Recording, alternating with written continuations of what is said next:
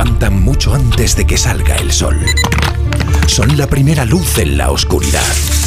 La antorcha que abre camino al nuevo día. Están comprometidos con la información. Son la España que madruga.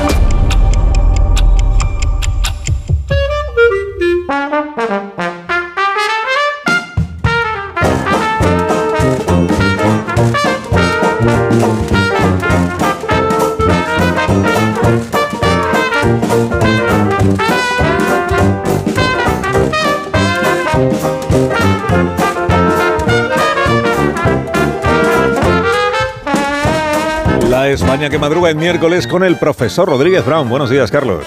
Buenos días, a pesar del gobierno. Con Daniel Ramírez García Mina, el nuevo. Buenos días, Dani. Pienso pedir un mixto para desayunar en el Congreso, querido patrón. Rosa Belmonte, buenos días. Muy buenos días. Buenos días, Félix José Casilla. Buenos días. Eh, palma, cuando se dice palma en fútbol, siempre se piensa en el, en el que palma, pero en esta ocasión los que no palman son los de Palma. O sea, el Mallorca en la final de Copa, quiero decir. Es verdad. Amón Rubén. Y mañana el Atleti, para acompañar a esa finalísima. Esto, a esta hora, Félix, a esta hora tan temprana de la mañana es, No, no, es, es un riesgo. ¿eh? Es como la ironía Es en la un radio. riesgo de que alguien se haya salido ahora mismo de la curva. Dice que, Mallorca Atleti, qué bonita final, ¿no? bueno, espérate, ¿no? Sí, mañana me persono De en Bilbao, ¿eh? momento- Lo digo porque voy anunciando ya. Muy bien, pues ya con eso lo tenéis hecho. Un minuto. No, con eso no, pero quiero decir que. José, dime. La España que madruga. Donde el Sina. Más de uno en Onda Cero. Donde el Sina.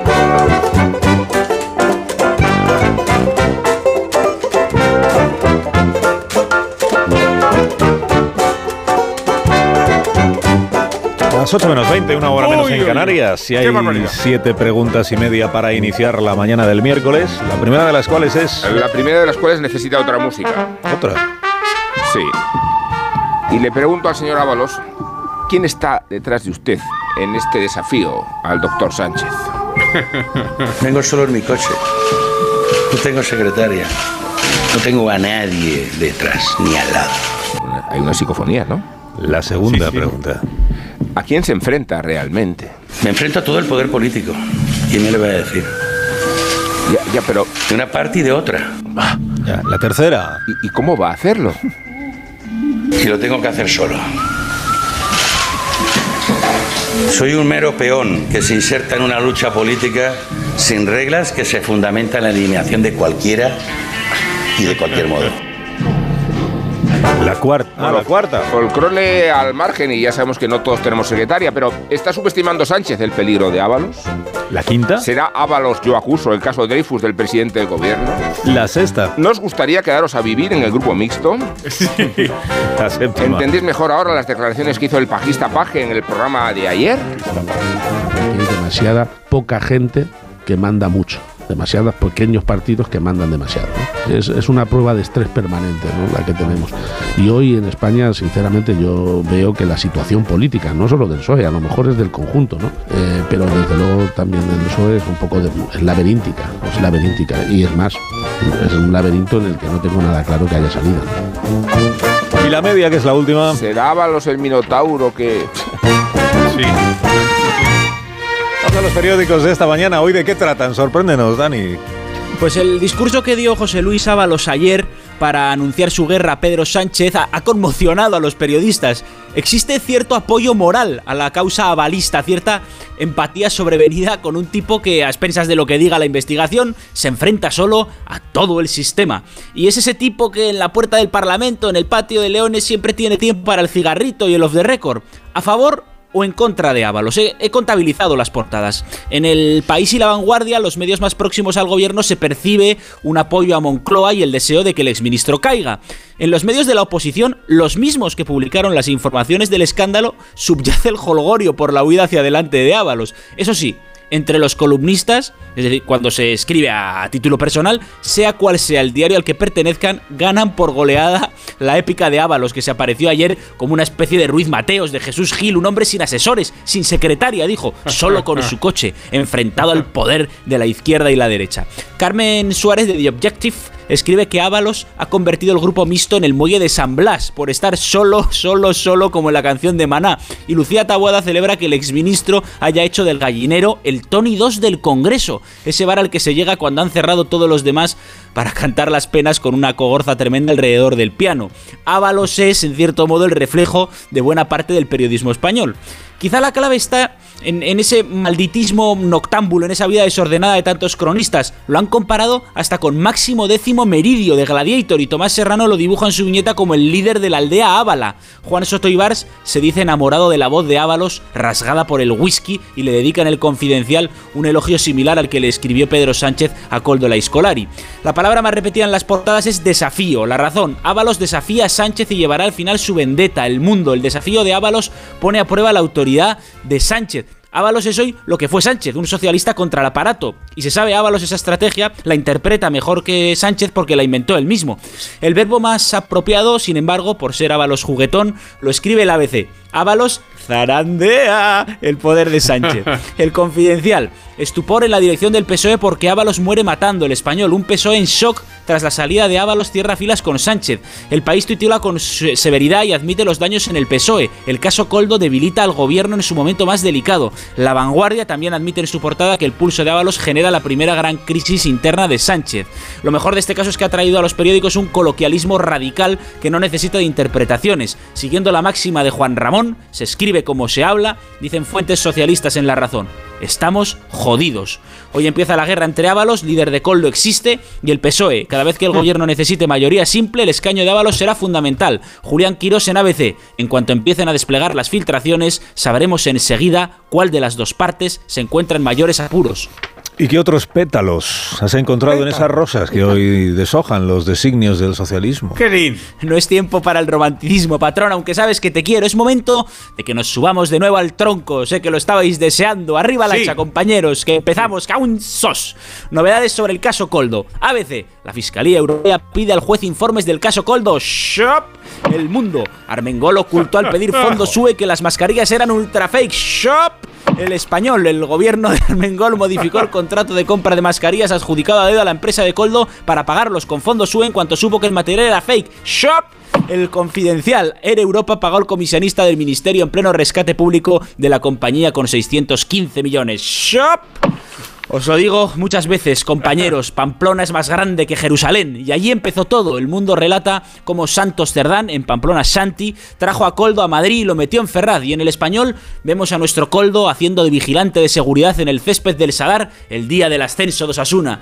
¿Cómo no vamos a querer a Coldo si estuvo en todas nuestras primeras veces? Vigilaba el, el campo de fútbol cuando éramos niños, era el portero del subsuelo cuando empezamos a salir, repartía hostias en nuestras primeras manifestaciones y ahí estuvo en la puerta del Rosales para los crapulitos ya sabéis, el Pamplonica, su copica, su misica y su putica.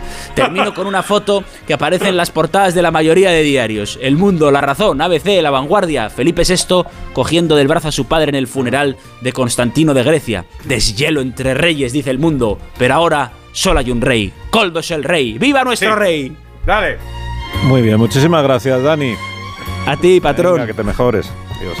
Muchas gracias, no sé por qué, pero gracias. no, sé por, qué, pues la audiencia lo, habrá entendido. Está cada vez peor. Ahora nos conectamos al planeta con Iberia. Konnichiwa, ¿sabías que Shibuya, Shinjuku o Ginza son nombres de los mejores barrios de Tokio y que pronto podrás pasear por sus calles? A partir del 27 de octubre, Iberia conectará Madrid y Tokio con tres vuelos a la semana. Reserva ya tu billete a Japón en iberia.com. Iberia, cada día es el primer día.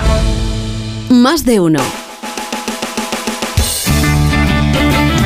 La hoguera de Belmonte que arde esta mañana, Rosa? Bueno, bueno, algunas cosas de Ábalos. La militancia está jodida, escribe Lucía Méndez, está coldida. Y Maite Rico dice de Ábalos que tiene su propio manual de resistencia. Veo los dientes de Ábalos en una foto de la razón de ayer, desde abajo, qué buena dentadura completa, se ve cara. También dice Ábalos en el país que se enfrenta a todo el poder político y luego no apreciamos vivir en España. Te pasa eso en Rusia, enfrentarte a Putin y ya sabes cómo acabas. Portada de ABC, de La Razón, del Mundo, de La Vanguardia, para lo que María Ángela Alcázar llama milagro en el castillo de Windsor. Escribe que el rey tendió la mano al rey Juan Carlos en el sentido literal y en todos los demás, escenificando una reconciliación que ya se vivía en privado.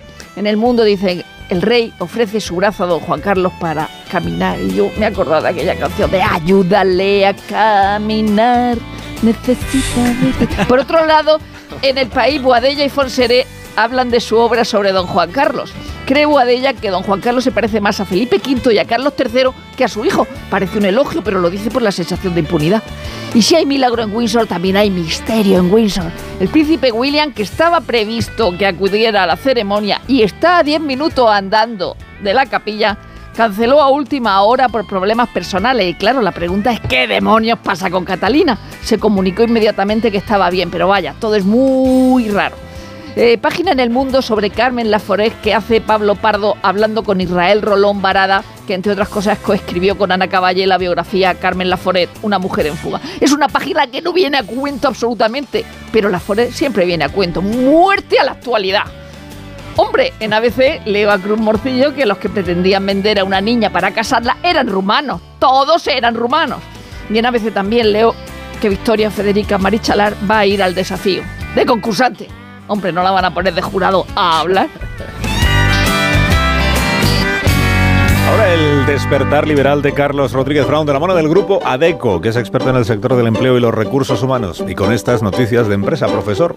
Ya mismo expansión Naturgy paraliza sine die el proyecto Géminis. El IVA de la luz vuelve a subir al 21% a partir del 1 de marzo. Señora, pero mire, Nadia Calviño va a impulsar desde el Banco Europeo de Inversiones la energía nuclear. Pero no era mala. Cinco días. IAG reclama a Bruselas controlar barajas al nivel de Air France en París y la resurrección del Bitcoin dispara las acciones de la industria cripto. El economista, Correos, Traxpa, Renfe firmaron contratos COVID irregulares. Mira, Rubén Ábalos va a cobrar 5.000 euros al mes eh, con su escaño en el grupo mixto.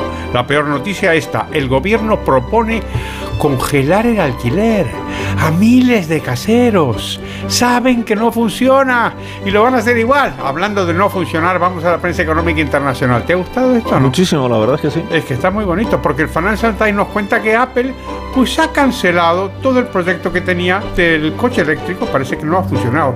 Y terminamos con el Wall Street Journal, nos dice que Macy's, la famosa tienda va a cerrar pues 150 de sus establecimientos. Quieren hacer una especie de upgrading, volver una cosa de lujo. Y termino con la noticia favorita, buenísima de viejos. Claro que vosotros no sabéis nada de eso, pues sois jóvenes. Esta noticia es la del Wall Street Journal. Nos dice que para los líderes mundiales, 70 son los nuevos 50.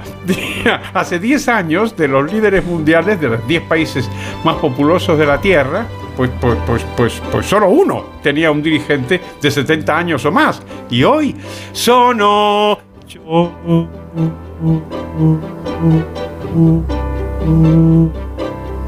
La viñeta económica de hoy, ¿cuál es, profesor? Y Macaín en la razón. un político va en su, en su coche oficial y reflexiona así.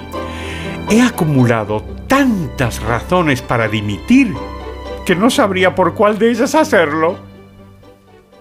Talento. Por fin lo encontré. Llevo tanto tiempo buscando y gracias a ADECO lo he encontrado. Y es que ADECO es el auténtico buscador de talento que te ayuda a encontrar la mejor solución para tu empresa, cumpliendo todas las garantías del marco regulatorio actual. Entra en adeco.es y déjalo en nuestras manos. La actualidad deportiva con Felipe José Casillas. Y rebelándose contra la clasificación en la Liga, donde ocupa la decimosexta plaza, poniendo a prueba la autoridad de un equipo champion, la Real Sociedad, y en su propia casa. Así, con prórroga y penaltis, un equipo de a pie se ha clasificado para la final de la Copa del Rey después de 21 años. Es el Mallorca del mexicano Aguirre, al que la auditoría interna cuestionaba y querían echar por la puerta de atrás. Y es el Mallorca de Grey, fue un portero eslovaco de 26 años, peón suplente que metió la mano y los pies para detener dos penaltis, uno durante el partido y otro en la tanda definitiva, y llevar al equipo balear a la fiesta de abril en la Cartuja y a la feria de Arabia, la Supercopa del año que viene. Así que hoy sopla el viento, pero a favor en Palma. La militancia de la Real Sociedad está dolida con el resultado y la ruptura emocional del sueño copero queda reflejada en la cara de uno de sus hombres fuertes, porque Mikel Oyarzábal, su mejor lanzador, fue el único que falló en la tanda de penaltis. Mañana, Atlético Atlético de Madrid, uno, aunque no quiera, se va a ir a su casa. Y esta noche también en la Cartuja, final de la Liga de las Naciones, España-Francia. En seis minutos las 8, 7 en Canarias. Ahora continuamos.